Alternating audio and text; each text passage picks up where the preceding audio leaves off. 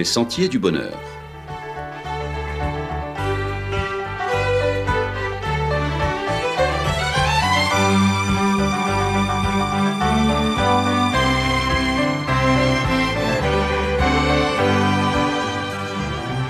Une émission qui vous apporte un message d'espérance, de paix, de joie et de confiance.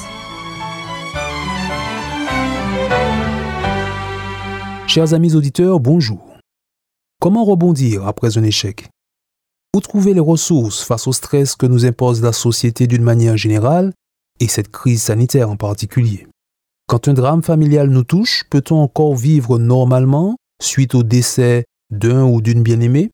Toutes ces questions trouvent certainement leur réponse dans la notion de résilience. Ce mot est aujourd'hui passé dans le langage courant. Il a été vulgarisé il y a une vingtaine d'années par le psychiatre et psychanalyste Boris Cyrulnik. Le docteur Cyrulnik a appliqué aux sciences sociales l'aptitude physique d'un corps à résister à un choc. Il a ainsi mis en évidence que la nature humaine a cette capacité à réussir à vivre et à se développer positivement de manière socialement acceptable en dépit du stress, en dépit de l'adversité ou d'un choc traumatique. Parler de résilience, c'est donc parler d'espoir malgré tout ce qui pourrait advenir. S'engager dans une telle démarche, c'est aussi refuser la fatalité et trouver par des mécanismes de défense le chemin d'une vie stable et apaisée. Nous avons tous des réactions différentes face à l'adversité. Les uns comptent sur leur volonté, les autres préfèrent s'appuyer sur leurs proches ou s'en remettre au destin. Nous avons tous notre propre forme de résilience. Maintenant, la Bible qui décrit avec lucidité notre monde embourbé dans le conflit du bien contre le mal propose aussi aux humains un tuteur de résilience en la personne de Dieu et de son Christ Jésus. Le tuteur de résilience est celui qui aide à la mise en place d'attitudes résilientes. Une famille d'accueil, par exemple, peut aider un enfant victime de sévices à se reconstruire et à grandir de la manière la plus équilibrée possible. Dans les Écritures, de nombreuses histoires de vie nous sont rapportées pour enseigner que Dieu peut et veut être ce tuteur de résilience pour chaque âme. Dans le livre de la Genèse, le parcours de Joseph, le fils de Jacob, est particulièrement enrichissant à ce sujet. Joseph menait une vie paisible, dans une famille plutôt aisée. Il était jeune et beau, aimé de son père et destiné à un avenir brillant. Tout a basculé quand il s'est retrouvé, du fait de la jalousie de ses frères, esclave en Égypte, loin de sa famille et de ses proches. Son parcours de résilience a été long et douloureux, mais la Bible nous le présente comme un homme qui n'a jamais cessé de compter sur Dieu, de se référer à lui dans ses choix. Il a maintenu en Dieu une confiance qui l'a porté et l'a aidé à surmonter des années de servitude, un séjour en prison et surtout la trahison de ses frères.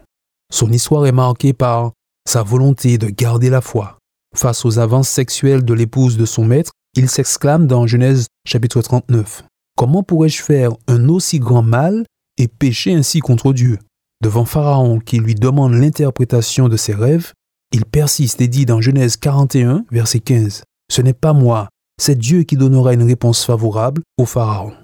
En comptant sur Dieu, même quand sa vie basculait dans la crise, Joseph a réussi à rebondir et à trouver la paix du cœur. Le nom de ses enfants en témoigne. Au premier, il donne le nom de Manassé, qui signifie Dieu m'a fait oublier toutes mes peines. Au second, il lui donne le nom d'Éphraïm pour dire Dieu m'a rendu fécond dans le pays de mon affliction. Joseph a trouvé son chemin de résilience et nous pouvons tous trouver le nôtre également. La vie étant ce qu'elle est, nous devons concéder notre incapacité à la maîtriser totalement. Malgré toutes nos planifications et nos expertises, toutes aussi utiles que fragiles, reconnaissons notre besoin de nous appuyer sur plus grand que nous. Par le témoignage des Écritures, Dieu nous propose son épaule comme un soutien indéfectible, toujours fidèle. Dans l'expérience du prophète Jérémie, on peut encore puiser quelques enseignements pour un parcours de résilience réussi. Le prophète vit à une sombre période de l'histoire d'Israël, son ministère a été difficile, il annonçait une chose impensable à l'époque, la destruction de Jérusalem qui serait conquise et dévastée par l'Empire babylonien. Pour sa nation, la défaite annoncée n'était pas seulement militaire, mais apparaissait aussi comme spirituelle. Jérémie, surnommé prophète de mauvais augure, a été moqué, frappé et emprisonné dans des conditions très dures. On lit son découragement dans son livre, chapitre 20, verset 14. Maudit soit le jour où je suis né. Que le jour où ma mère m'a enfanté ne soit pas béni. Pourquoi suis-je sorti du sein maternel pour voir la souffrance et la douleur et pour consumer mes jours dans la honte? Il poursuit au chapitre 45, verset 3. Malheur à moi, car l'Éternel ajoute le chagrin à ma douleur, je m'épuise en soupirant et je ne trouve point de repos. Les paroles du prophète sont très fortes, mais elles expriment sans filtre toute sa détresse. Malgré tout, avec le recul qu'il a pris quelque temps plus tard, il écrit ces mots qui nous donnent une vraie leçon de vie. Dans Lamentation de Jérémie, chapitre 3, verset 19, on lit Quand je pense à ma détresse et à ma misère, à l'absinthe et au poison, quand mon âme s'en souvient, elle est abattue au-dedans de moi. Mais voici ce que je veux repasser en mon cœur, ce qui me donnera de l'espérance. Les bontés de l'Éternel ne sont pas épuisées, ses compassions ne sont pas à leur terme. Elles se renouvellent chaque matin. Oh, que ta fidélité est grande. L'Éternel est mon partage, dit mon âme. C'est pourquoi je veux espérer en lui. L'Éternel a de la bonté pour qui espère en lui, pour l'âme qui le recherche. Le prophète au final ne s'est pas laissé submerger par le découragement et c'est dans sa relation avec Dieu et dans l'amour de Dieu qu'il a trouvé les ressources pour se relever. Pour Jérémie donc, les bontés du Seigneur ne sont pas épuisées, elles sont comme une source intarissable puisqu'elles se renouvellent chaque matin. Son message est une invitation à compter chaque jour sur Dieu et avec lui. De même qu'il a su relever Jérémie meurtri par la vie et les épreuves, nous croyons qu'il peut aujourd'hui encore être pour nous, chers amis auditeurs, un tuteur de résilience efficace. Ce passage des Écritures nous laisse ainsi un principe de vie d'une grande valeur. Dans la détresse, il y a un temps légitime pour crier sa douleur, sa colère, et même crier sa colère envers Dieu. Dieu entend les cris. Maintenant, le danger qui guette la personne en souffrance, c'est de se laisser enfermer dans ce temps, de ressasser inlassablement la douleur dans son cœur, le danger, c'est quand la blessure est alimentée, nourrie, au point où elle ne peut cicatriser. Pour Jérémie, hier, comme pour nous aujourd'hui, Dieu ouvre le chemin de la résilience et invite à puiser les ressources du rebond dans la confiance en sa bonté, en sa fidélité, en sa capacité à guérir et à consoler. Et puis les Écritures nous parlent aussi de Jésus face au découragement. On a parfois l'image d'un homme tellement spirituel qu'il passait au-dessus des difficultés et des épreuves. Mais le Fils de Dieu est aussi Fils de l'homme, à la fois pleinement Dieu et pleinement homme. Il a partagé nos souffrances et nos douleurs. En lisant les évangiles, on le voit donc avoir faim, avoir soif, être fatigué. On le voit être joyeux, mais également triste et pleurer. Il y a ce moment crucial, juste avant son arrestation, dans Matthieu chapitre 26, verset 37. On lit qu'il prie avec lui Pierre, Jacques et Jean et il commence à éprouver de la tristesse et des angoisses. Il leur dit alors, Mon âme est triste jusqu'à la mort. Restez ici et veillez avec moi.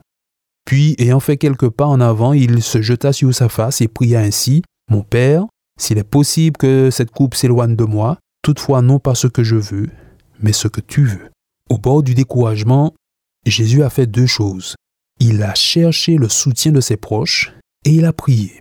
Quand ses amis ont été défaillants, il a prié encore, et quand il s'est retrouvé au bord de l'abandon, il a prié encore avec ces mots, Père, que ta volonté soit faite. Ainsi, le soutien des amis et des proches dans le parcours de résilience peut s'avérer décisif. Il y a une vraie force dans l'amitié qui évite l'isolement et maintient parfois la tête hors de l'eau. La prière dans la situation de Jésus a été la ressource fondamentale. Quand les amis finissent par nous abandonner, Dieu, lui, ne nous abandonne jamais. Rester alors connecté au divin devient indispensable, voire vital.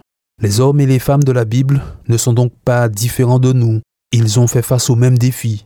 Oui, depuis que l'humanité a choisi de se séparer de Dieu, elle est confrontée à tout ce qui fait barrage à son bonheur, l'injustice, la violence, le deuil et leur lot de douleurs. Maintenant, la Bible nous enseigne que nous ne sommes pas sans ressources pour surmonter ces obstacles. Puisse la foi nous ouvrir les yeux sur les chemins pour rebondir après nos échecs et nos pertes. Puissions-nous, comme Jérémie, goûter le renouvellement quotidien des bontés de Dieu en notre faveur. Comme Joseph, garder confiance même dans l'adversité. Comme Jésus, compter sur des amis fiables et avec la prière, entretenir une relation profonde et constante avec Dieu afin qu'il renouvelle nos capacités de résilience et nous aide à marcher selon sa volonté. À bientôt, chers amis auditeurs.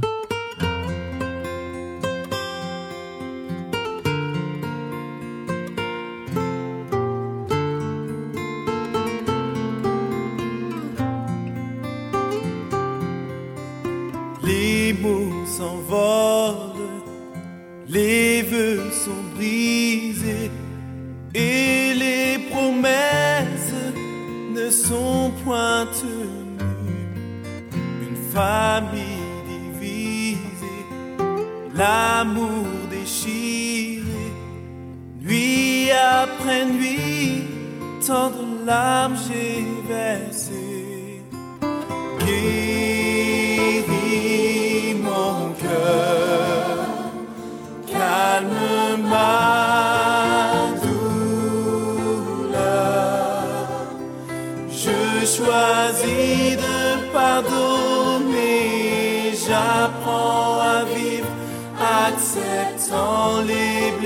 you.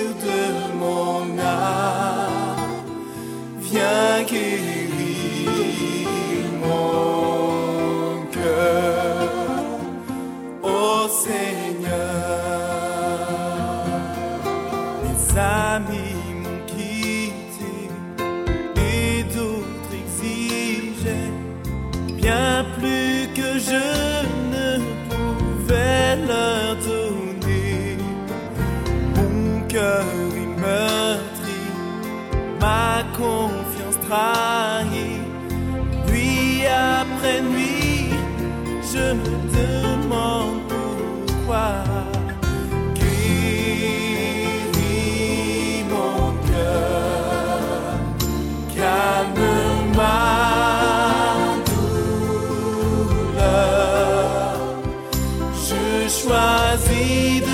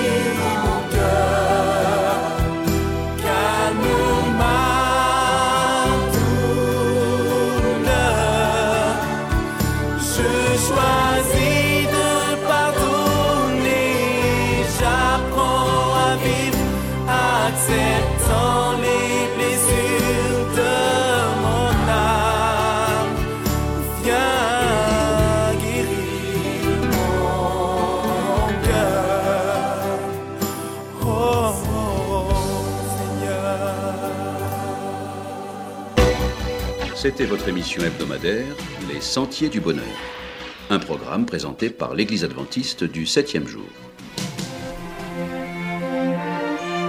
Aimeriez-vous lire le texte de la causerie d'aujourd'hui?